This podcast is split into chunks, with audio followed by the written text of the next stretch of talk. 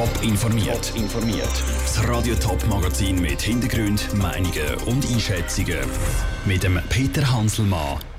Wie die ETH Zürich wieder aus den Negativschlagzeilen kommt und warum der Kanton St. Gallen vor Gericht um 1 Million Franken muss kämpfen, das sind zwei von den Themen im Top informiert. Die ETH ist auf Ranglisten der besten Unis der Welt regelmäßig auf den Top-Plätzen dabei. In den letzten Monaten hat eine Negativschlagziele über die ETH aber die nächste gejagt. Es gibt Vorwürfe von Mobbing, sexueller Belästigung und Rassismus. Sarah Frattaroli hat bei Krisenkommunikationsexperten angefragt, ob sie bald einen Absturz von der ETH in der internationalen Unirangliste erwarten. Letzten Herbst haben Doktoranden am Astronomieinstitut ihrer Professorin Mobbing vorgeworfen. Das ist der Startschuss für die Negativberichterstattung rund um die ETH. Der Frühling sind asiatische Studenten auf dem Campus rassistisch diffamiert worden. Erst vor zwei Wochen haben sich Studentinnen gemeldet, weil ihren Architekturprofessor ihnen anzügliche Nachrichten und Bilder geschickt hat.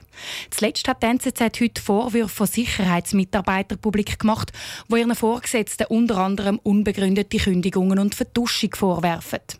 Dass die ETH bei internationalen Hochschulranglisten zuoberst steht, das hängt zwar zum grössten Teil mit dem wissenschaftlichen Erfolg zusammen. Aber langfristig könnte eben auch die Wissenschaft an der ETH unter den Negativschlagzeilen leiden, warnt der Kommunikationsberater Peter Metzinger dem Moment, wo sich Forscher, die sich überlegen, in die Schweiz zu kommen, die Frage stellen müssen, wie die Bedingungen an ihren Arbeitsplätzen sind und ob sie auch mit solchen negativen Vorfällen dann nachher zu kämpfen haben, dann werden die sich schon überlegen, ob sie herkommen wollen. Und dann wird der Ruf auch als wissenschaftliche Institution in Frage gestellt. Bis die Forscher der ETH wirklich den Rücken zukehren, bräuchte es aber schon noch die ein oder andere Negativschlagziele, relativierte Peter Metzinger. Zum weitere Negativschlagziele verhindern, muss die ETH jetzt Fürschi machen, empfiehlt die Kommunikationsberaterin Dorothee Kienast. Die ETH könnte den Fall umkehren, indem sie jetzt zeitgerecht und sachgerecht informiert, wenn sie zu diesen Informationen auch Daten folgen lässt, dass man sagt, wir untersuchen schonungslos untersuchen, wir sorgfältig abklären und bei uns werden Massnahmen getroffen. Bei den einzelnen Vorwürfen, die in den letzten Monaten das Licht gekommen sind, hat die ETH recht zurückhaltend informiert, finden die Experten. Sie hat aber immerhin eine Kampagne unter dem Titel Respekt lanciert. Die soll Mitarbeiter und Studenten für Themen wie Rassismus oder Mobbing sensibilisieren. Gegen die Negativberichterstattung hat es offenbar noch nicht besonders viel genützt. Der Beitrag von Sarah Frattaroli. Kommunikationsexperten sind sich auch einig, dass die ganze Negativberichterstattung um die ETH bald politische Konsequenzen dürfte haben. Weil als eidgenössische technische Hochschule ist die ETH zum allergrößten Teil von staatlichen Geldern abhängig. Und dass Politiker da genauer hinschauen das verstehe sich von allein um 1 Million Franken betrogen würden und das über Jahre. Und dann, obwohl der Betrüger alles zugibt, bis vor Gericht müssen ziehen, um sein Geld wieder zurückzubekommen. So passiert am Kanton St. Gallen. Dort hat ein Angestellter vom Bildungsdepartement mit einem Trick eine Million abzügelt und der Kanton selber hat vor Gericht. Andrea Blatter, zuerst einmal, wie genau ist es zu dem gekommen?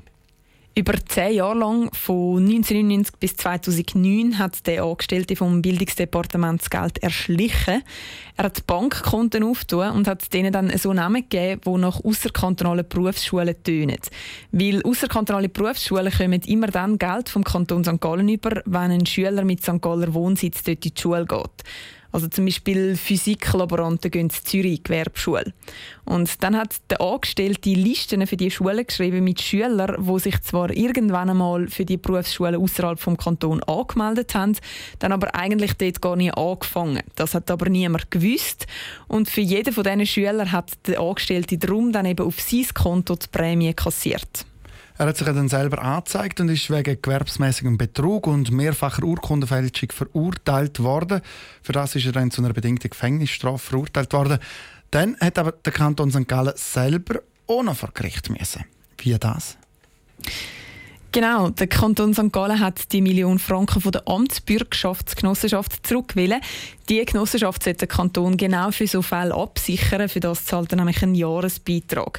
Und die Amtsbürgerschaftsgenossenschaft hat sich aber geweigert, um das Geld zurückzuzahlen, weil sie gefunden hat, der Kanton sei selber schuld, dass es einen geschafft hat, um so viel Geld abzuzügeln. Er hätte die Belege und Dokumente viel besser müssen überprüfen Also der Kanton hat den Schaden grob fahrlässig eigentlich selber verursacht.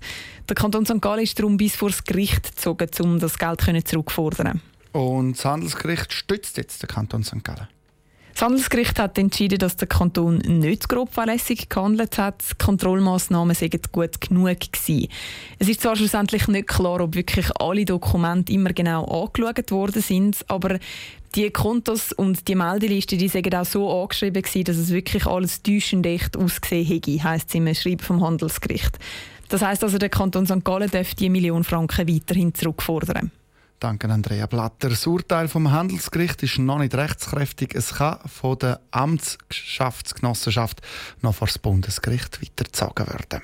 Und vom Handelsgericht vor das Gericht zu München. Dort ist heute Morgen Beate Zschäpe, ähm, mutmaßliche Rechtsterroristin, wegen zehnfachem Mord zu lebenslanger Haft verurteilt worden. Im NSU-Prozess, der fünf Jahre lang gegangen ist, hat äh, das Oberlandesgericht München außerdem die besondere Schwere von der Schuld von der Hauptanklagten eben von Beate Zschäpe festgestellt. Ursula Winkler berichtet aus München. Die Sache ist ja juristisch noch nicht ganz abgeschlossen, obwohl jetzt der Prozess schon fünf Jahre gegangen ist. Das Urteil das muss vom Bundesgerichtshof zu Deutschland auch noch überprüft werden.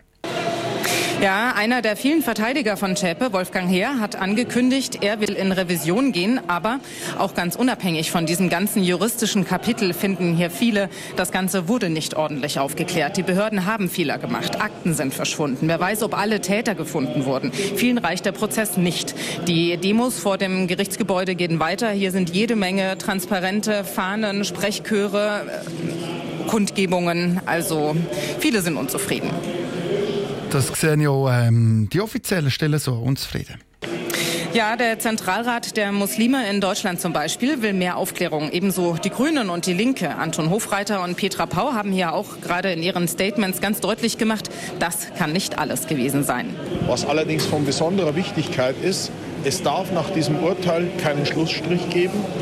Und die Ombudsfrau für die Hinterbliebenen der Opfer von der Bundesregierung, Barbara John, sie fordert einen Verein für Opfer von Terrorattentaten. Und doch sie ist zu lebenslanger Freiheitsstrafe verurteilt worden. Wegen zehnfachen Mord gibt es keine Freude über das harte Urteil in Deutschland. Doch, es gab auch Freude vor dem Gebäude. Bei den Demos wurden die Urteile ja auch verlesen und da gingen direkt Sprechchöre los. Hoch die internationale Solidarität. Auch die türkische Gemeinde in Deutschland findet das lebenslänglich Urteil für Zschäpe gut und angemessen. Aber auch hier, es bleiben Forderungen nach mehr Klarheit. Auch die Familien der Mordopfer können jetzt ein bisschen aufatmen und die, die die Anschläge miterleben mussten, Özlan Yildirim zum Beispiel. Sein Friseurladen war bei dem Nagelbombenattentat in der Kölner Kolbstraße völlig zerstört worden. Er meinte, das Urteil hilft mir. Ich habe psychisch sehr gelitten. Das ist ein guter Tag. Besten Dank aus München, Ursula Winkler. Top informiert, auch als Podcast. Mehr Informationen gibt es auf toponline.ch.